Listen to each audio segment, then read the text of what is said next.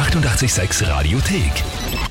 I'm doing excellent. Very relieved that our, our record's out already and the fun begins now. You know, like the the stress of the the, the record release process is kind of behind us and now we can kind of focus on having fun playing live and, and all the stuff that comes with that.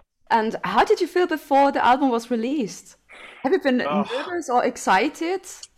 all of the above yeah nervous excited anxious um, we really just like wanted to get the record out and have everybody be able to hear what we were hearing and just kind of like sit with the material. So it's nice to know that everybody knows what bad wolf sounds like with dl singing now. So it's kind of nice. How did you guys met and how did you become a part of Bad Wolves? um, i've known doc since 2004 um, in our previous bands we played a lot of shows we did some tours together. So um, you know we've always kept in contact throughout the years. Um, and then even you know post me being in, in my previous band uh, during those years of me being a producer and working with other bands and doing co-writes and, and all of that kind of stuff um, i had done a podcast with doc doc's Ex-Man podcast. Yeah and that just kind of got us talking again and, and just checking on each other seeing what we're doing currently. And, and at that time i had sent him a, a demo that i had done of uh, a cover of a Sevendust song that i had done or something i think that was the first time that he like kind of heard me clean sing and everything and so you know kind of fast forward to when the band was looking for a singer and and they all knew that i kind of sang kind of behind closed doors and stuff so i think they had that conversation and then you know john reached out to me and here we are today And how did you feel when you sent a demo? I really hope that they will like it. Oh, oh, like uh, during the tryout process. Um, so like when John had first uh, uh, originally kind of reached out to me after that, um, they sent me three instrumentals of their of songs from their previous records, and I just I sang on them and sent them back, you know, within a day. And yeah, it was it was. I mean, it wasn't. It was nerve wracking because I just it's always weird kind of showing people your especially if they haven't heard you sing or whatever just just like with dear monsters coming out it's like a lot of people haven't heard me really sing like that yet so yeah it was nerve wracking but it was just kind of like a shoot your shot kind of thing and, and i wanted to help them out and it was just kind of a it was something something cool to try at the time and Yeah. i didn't know how far it was going to go and now here we are with a record out in in a band together so and was there a specific day where um, they said, okay, you're in the band now? There's no way out. yeah, yeah, yeah. They trapped me. We went through the traditional kind of tryout process. So you know, I I had sent them the demos, and they were happy with it, and they were like, "Okay, cool. You know, we'll be in con- contact with you and stuff." And um, so they tried out a ton of people, and fast forward a, little, a couple months, and they at that point, I kind of they kind of narrowed it down to who they would like to get in a room with, and and like really kind of try out live. And I was in that group, so they had brought me out to LA, and we just kind of hung out and put together a little six, seven song set and had like a real kind of instant chemistry. It was really fun. And we all were talking crap to each other. It like felt like kind of, we felt like brothers already. It was fun. And, um, you know, and then even beyond that, just that, that live rehearsal process, there was still, you know, some, some talking within the band to do. And they had to kind of figure out what, where, what direction they wanted to go. Cause, uh, quite a few people had submitted and, and, and I think, you know, they had a top five or a top 10 or something that they were, that they brought out to LA to really try out. And it was the traditional tryout process. You know, I, I didn't, I didn't just get in the band because we were friends and, and I sent them stuff quick. It was, they, they really wanted to test the waters and see what kind of talent was out there. And, and you know, I think they're better for that. So, uh, someone you know, else beyond- joining us. Yeah. Yeah. Oh, we got somebody else? yeah. Oh, okay. Yeah, we got somebody from Better. Okay.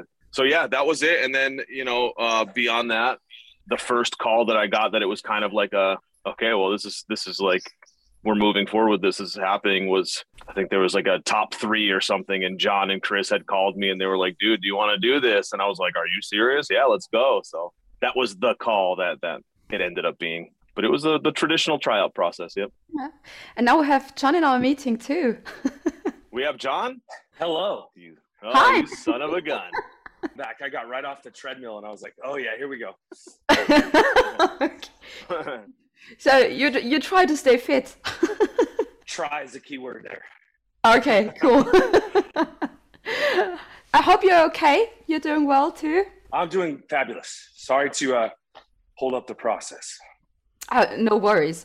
Um, I just wanted um, to ask, especially you, as being the new guy in the band, do they make fun of you? Like, hey, hey, you are the new one. You are the new guy. You have to do all we say. You have to buy us food and get us coffee. um, not yet, but we haven't hit the road yet, so I'm sure that we're gonna we're gonna have some hazing going on. I'm sure we're gonna talk a lot of crap to each other. So I got big plans for this kid. oh no, no! I shouldn't have said this. yeah, you did it now. Oops. So of course, let's talk about your your music and where does um the inspiration come from for the lyrics, the sound, and um the artwork. I really like the cover of that record. John, you want to take that one? A man named Ash Tavers, who's just a friend of mine and we met like on the balcony at a party and he's like yeah i do like nft digital artwork and i was like you know what? I'm just going to go with this guy because he's got a good vibe. And uh, we came, uh, the album title came up to me in the middle of my sleep. I woke up, I ran it by the guys, and they were like, all right, we like it. So it's inspired just kind of like the tumultuous two years we went through and trying to just come up with a title that addresses that. And we felt that was a good thing. And then, you know, we put the wolf, which is like a modified version of what we've been doing before, which is it's less cartoony, it's more like darker, it's more like us you know? Now we have the new album already released um dear monsters. So what are your monsters? Or who are your monsters? Well mine personally i mean it's it's an open-ended title so it should be pointed at no one really um, in terms of explaining who you, anyone else's monsters are. But mine are definitely this pandemic gave me a lot of free time so i chose to work a lot considering wondering about what was happening with the band all the noise on the internet, um, just a bunch of things, um, and my personal life uh, going through a breakup and going through a lot of things was just, hey, I got some monsters. I'm going to write a record about it. And I think for me, you know, it was kind of stepping into this new role and everything. A big part of my uh, inner conflict was just kind of feeling empowered enough to to step into this role, singing for this band and everything. So I think we all just everybody has their own monsters, and we all just kind of came together and it was therapeutic making this record for sure. And when do you know that a record is finished? I don't think you ever do, right?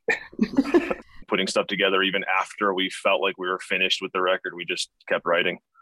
Mm-hmm. Yeah, kind of like one more. Maybe there's one more we can squeeze out of this that Always. will beat something else. But I still feel like we have what, like three or four songs that didn't make the album that we're going to continue to kind of spice up and work on and maybe be starting points for the next record. Maybe not. Maybe throw them in the trash forever. We'll see. I think that was one of the coolest things in the 90s when you released a single. Physically, you always had another song on that single, the B sides, who were not on the album. That was a big deal for me. I would hunt the streets of Boston for B sides and singles on vinyl, whatever tape that was such a big thing for me finding those songs that weren't available in America. John, you for example, um, do you try to get new vinyls when you have time in a city when you're on tour? No, I had like a bad experience where um, I lost uh, my entire vinyl collection, so I kind of just gave up. I'm like, I'm, I don't have the heart to start this over. so um, I do like vinyls, but um, yeah, no, I don't go on the hunt anymore. Yeah, too bad. That's heartbreaking it was. I spent my entire life saving it, and I'm not even going to get into the story about that. But that's for another day.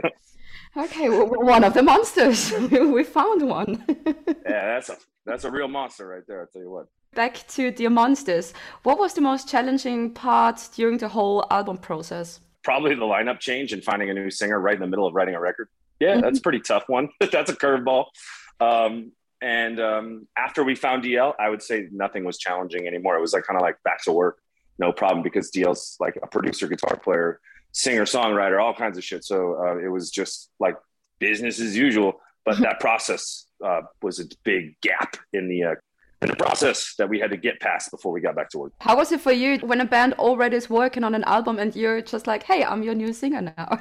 I mean, it was crazy to, to come into that kind of situation, but like you know, moving forward, once we all started working together and everything, it was um kind of scary how easy it is to to like all work together. We we all get along great, and it's just like uh see how like awesome you know we worked together and the chemistry we had, and it was just it was fun, and uh it just gets funner. You know, now that the record's out and everything, it's like like I had mentioned before, that anxiety and like that that waiting, that anticipation to put out an album and stuff like that's behind us, and now we can like look forward to the fun stuff, playing live and everything that comes with that. So, was it important for you um, to make a record during the pandemic and these crazy one and a half years we've been through? It was very important because I look back on it, and if we didn't, we wouldn't be lined up kind of where we are, where bands are getting back out there, and we'd be getting back out there.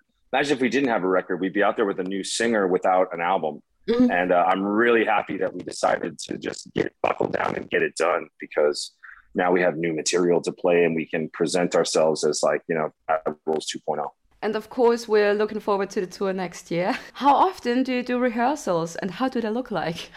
Well that's a great question. Is i think we're going to do about a week and a half week um, we're, we're adding an addition to the lineup um, which we'll announce later but um, we are going to do about a week week and a half of rehearsals before this um, european leg tour we're going to do right, DL? About a week, week and a half. yeah, sounds good to me. Yeah, I mean, whatever yeah. we really need. We we haven't since the rehearsal, since like the tryout process, we haven't rehearsed together. We've just been writing in the studio and stuff. So, like now, we gotta get back into the rehearsal room with the new material and mm-hmm. just put together a, a, set for you know appropriately lengthed and um, yeah. So we'll we'll we'll know more about that in the coming months here.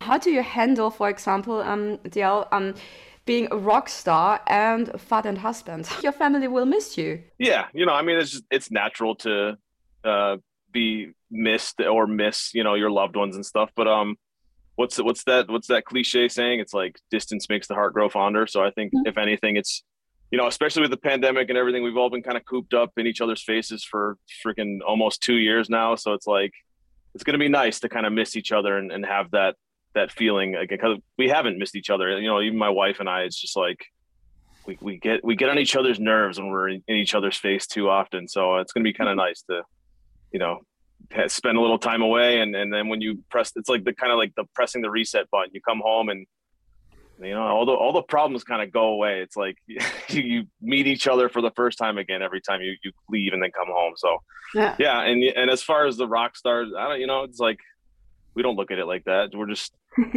we, me and John, all the guys, we've all been playing music our whole lives, so it's like we don't look at it any differently than than any other.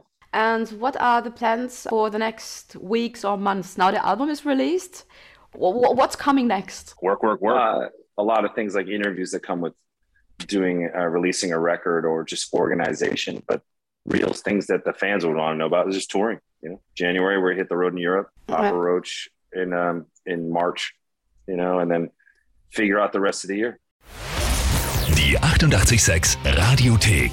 Jederzeit abrufbar auf radio886.at. 886!